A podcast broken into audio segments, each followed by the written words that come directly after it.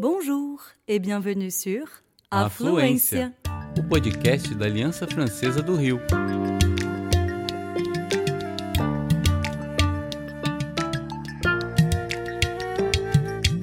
Você está ouvindo Tête à tête.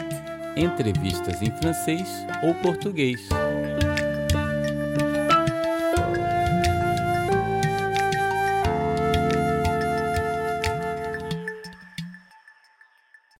Bonjour à toutes et bonjour à tous.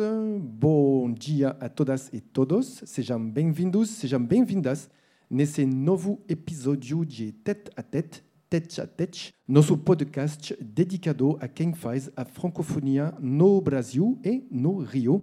Vocês estão agora com a Flávia Coelho, cantora, que vai se apresentar daqui a pouco, e Jean Bourdin, diretor da Aliança Francesa. Hoje eu tenho o prazer imenso de receber aqui Madame Flavia Coelho. Comment allez-vous, Flavia Coelho? Très bien, merci beaucoup. Je suis chez moi à Rio de Janeiro, donc c'est parfait. Très bien. Flavia, on peut dire de vous que vous êtes chanteuse d'abord et que vous êtes parioca, parisienne et carioca. Comment est-ce que ces deux identités se marient? D'abord, je pense que je suis euh, une artiste qui aime beaucoup la diversité. On est né au Brésil, dans un pays où la diversité est vraiment un peu partout. Lors de mon arrivée en France, à Paris, je n'ai retrouvé aussi une partie de cette diversité-là. Parce que j'ai l'habitude de dire que dans la ville de Paris, elle a la taille d'un tout petit quartier de Rio de Janeiro. Et dans cet espace-là, nous pouvons trouver beaucoup, beaucoup de diversité, des gens qui viennent euh, du continent africain, de l'Asie, de l'Amérique du Sud, de l'Amérique du Nord. Et c'est exactement ce dont je cherchais. Qu'est-ce que vous voulez dire par diversité? Qu'est-ce que ce concept de diversité recouvre pour vous? Pour moi, la diversité est le cœur même du métissage, en fait. Parce que c'est d'avoir plusieurs personnes du monde entier qui sont là, qui représentent leur culture, qui, qui veulent la partager, qui compartillent leur musique avec tout le monde, leur façon de, ma- de marcher, de manger, leurs histoires, leurs contes. En étant autrice, j'essaie d'être au maximum à l'écoute. Et j'ai eu beaucoup de chance lors de mon arrivée à Paris de pouvoir côtoyer des musiciens, des conteurs, des gens qui venaient un peu partout du monde entier et qui se trouvaient juste là, dans ce périmètre d'une vingtaine d'arrondissements. La diversité vous inspire? Entièrement en étant métisse, née à Rio de Janeiro, des parents de São Luís do Maranhão, de Fortaleza, grandi dans un rien qu'à Rio de Janeiro nous avons la samba, le funk, le funk carioca, le pagode, le partidoal, tous ces genres de musique. Rien qu'à Rio de Janeiro et j'en manque un tas d'autres encore. Par la suite, tout ce qui se passe dans chaque État du Brésil, ouais, bien sûr, je suis à fond dedans. Merci Flavia. Vous avez longuement raconté votre histoire entre le Brésil et la France dans un podcast en sept épisodes intitulé De Rio à Paris. J'ai deux questions. Pourquoi ce choix d'un podcast? Et la deuxième, je vous la pose après. Euh, En 2021, donc, euh, je devrais fêter mes 10 ans de sortie de mon premier album, donc 10 ans de carrière en France. Et, euh, et je voulais faire quelque chose d'autre que sortir un album collector ou des choses relationnées à la musique. Le concept de podcast, il était en train de commencer un petit peu. Je me suis dit, bon, mon producteur, il a un super studio, on a l'habitude de travailler ensemble. Euh, je commençais à m'y mettre à l'écriture en français. Juste écrire des petites histoires, des petites chansons passées par là, rien de très sérieux, que je ne suis même pas sûre que ça sortira de mon tiroir un jour. Mais je commençais à faire, cet exercice-là. Et donc, euh, je lui ai proposé de faire un podcast en racontant un tout petit peu des anecdotes et des histoires au- d'autres que celles que les gens ont l'habitude de connaître de mon projet, en fait. Parce que les choses que les gens y connaissent sont écrites, ont été écrites par des journalistes, ou d'habitude, les journalistes aussi reprennent à chaque fois la biographie de l'artiste, et c'est là-dessus qu'ils posent des questions. Ça arrive d'être un peu répétitif. Donc, je voulais, voilà, je voulais que le public qui me suit depuis des années Je voulais qu'ils commencent à connaître voilà, un autre côté de ma vie, de, des histoires que parfois je n'ai pas eu le temps de raconter lors des interviews ou, ou parce que ce n'était sûrement pas le moment de les raconter. Ce podcast a connu un certain succès. Il faut dire que votre euh, expérience du Brésil à la France est assez exceptionnelle, on y reviendra. Comment avez-vous vécu cette expérience de création d'un podcast? C'était très émouvant parce que c'est remonter dans le temps, remonter les situations qui ont été amusantes, mais parfois aussi très difficiles. Aujourd'hui, on rit, mais parfois on en a pleuré. Et je pense que ce travail de resgate, c'est celui qui nous permet de rester toujours euh, bien ancré au sol, mais avec la tête toujours dans les étoiles. Faut pas être trop ancré non plus, sinon on ne peut pas s'envoler. Et donc, c'était très, très émouvant, sans doute. Et aussi le travail de l'écriture, c'est ça que je voulais vraiment pousser, en fait, d'apporter quelque chose de plus poétique. Donc, le podcast, il est raconté. C'est ce que j'ai l'habitude de dire. Je ne balance pas un entretien ou, quelque chose du genre. Il était vraiment euh, écrit et posé d'une façon où je suis dans le rythme de la musique, dont les choix aussi des morceaux qui sont joués en, dessous, derrière, qui a été joué par mon producteur Victor Vague, qui a, fait, qui a repris des chansons à moi seulement au piano. Ce podcast, effectivement, est très émouvant. Euh, vous évoquez euh, la mort à plusieurs reprises de proches de votre famille ou d'amis très très proches, y compris d'amis parisiens. J'ai trouvé personnellement, si vous me permettez de donner mon avis, euh, sa conclusion absolument merveilleuse puisqu'elle se termine à l'Olympia. Et c'est aussi l'Olympia qu'on retrouve dans une samba, un samba très célèbre. Et j'ai trouvé que c'était une magnifique euh, façon de boucler la boucle. Vamos continuar um pouquinho em, em português? Eu vou, Vamos lá. eu vou testar, tá? Vou tentar. Imagina, seu português é ótimo. Obrigado. Flávia, você conseguiu realizar o seu sonho de uma carreira musical internacional, relocalizando-se em Paris. Por que a França?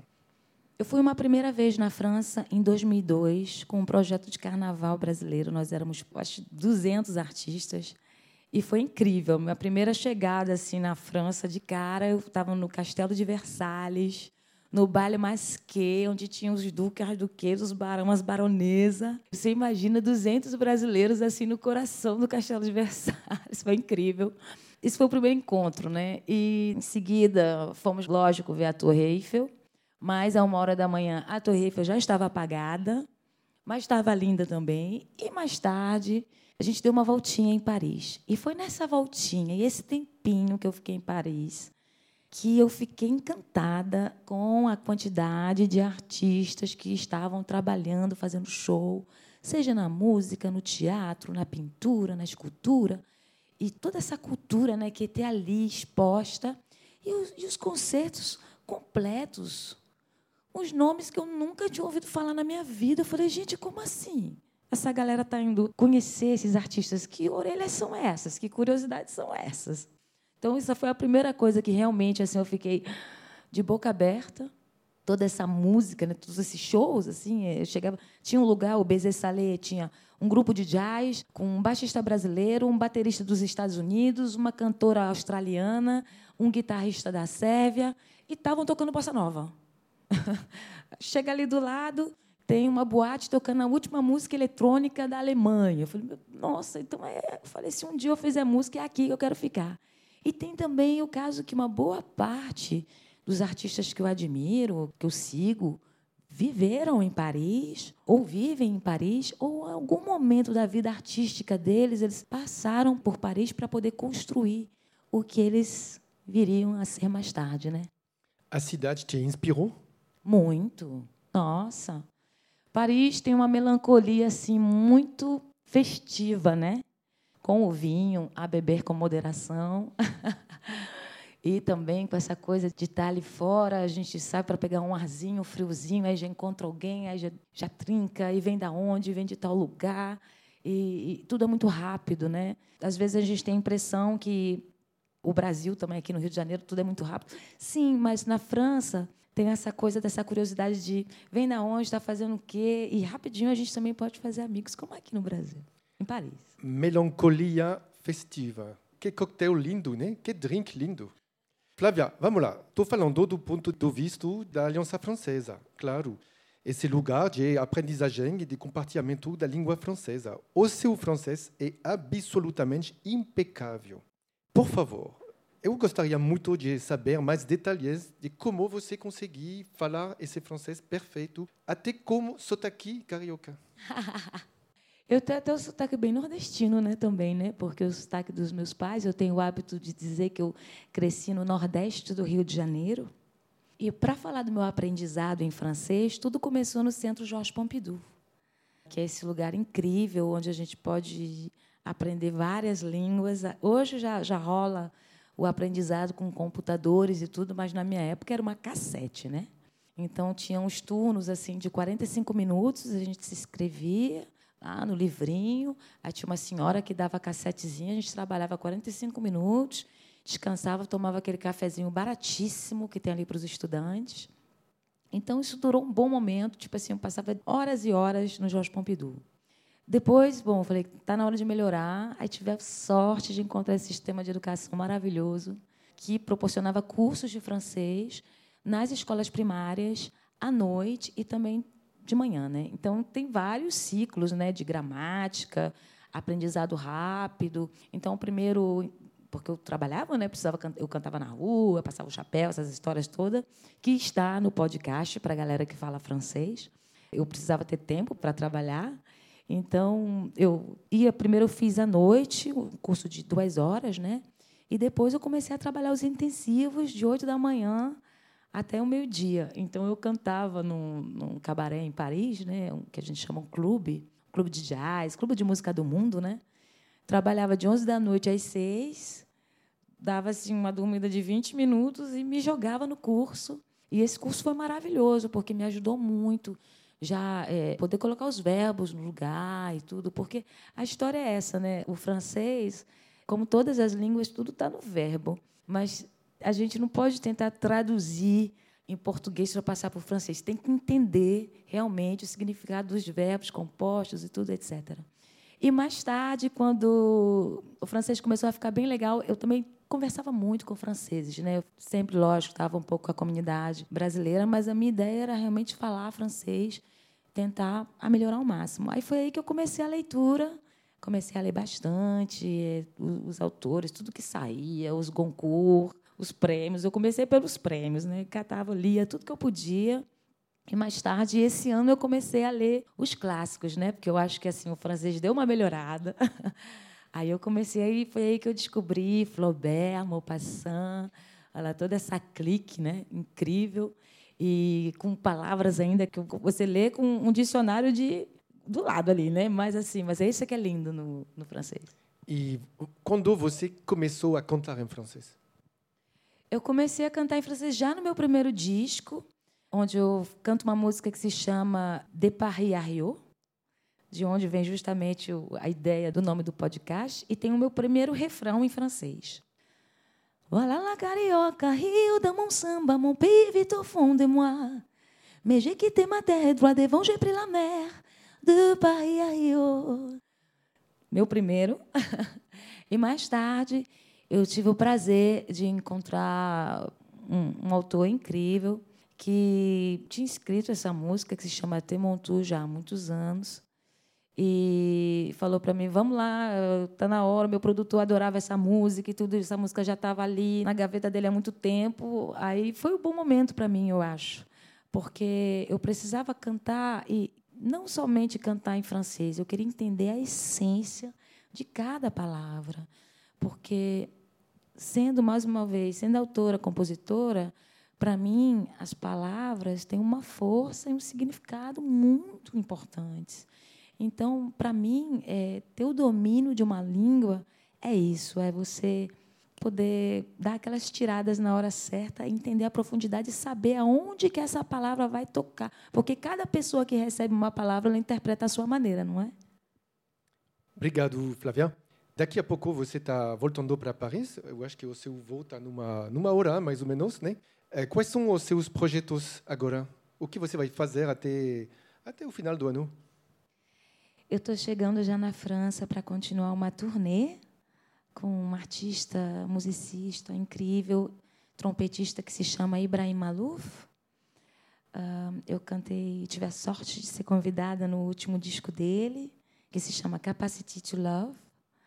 Uma música que se chama El Mundo, que é assim um, uma coisa super festiva que que bota em honra, bota lá em cima tudo que a gente defende. E estou chegando, vamos fazer acho que uns 15 shows. Estou começando a turnê dia 2 de dezembro. A turnê acaba dia 18. E vou continuar fazendo os meus projetos, né? porque eu gosto muito de fazer encontros, colaborações musicais. Eu acabei de festejar a minha colaboração musical de número 50, com 50 artistas diferentes. Então, tem outros aí que estão acontecendo. E eu dei uma pausa na minha turnê, né, do meu projeto, porque eu já tinha feito 10 anos de turnê sem parar. E eu estava precisando respirar um pouco, ver outras coisas. E aí tive a sorte de ser convidada para estar aqui no Rio de Janeiro para o Festival da Canção da Aliança Francesa. O show foi incrível no Cerco Voador, fiquei super bem recebida. E agora eu voltar com essa energia do Brasil e continuar esses lindos projetos. Muito obrigado, merci beaucoup Flavia. Euh, vous pouvez retrouver l'histoire passionnante, émouvante et parfois drôle de Flavia Coelho à Paris dans son podcast de Rio à Paris, disponible sur toutes les plateformes. Merci, au revoir. Obrigado.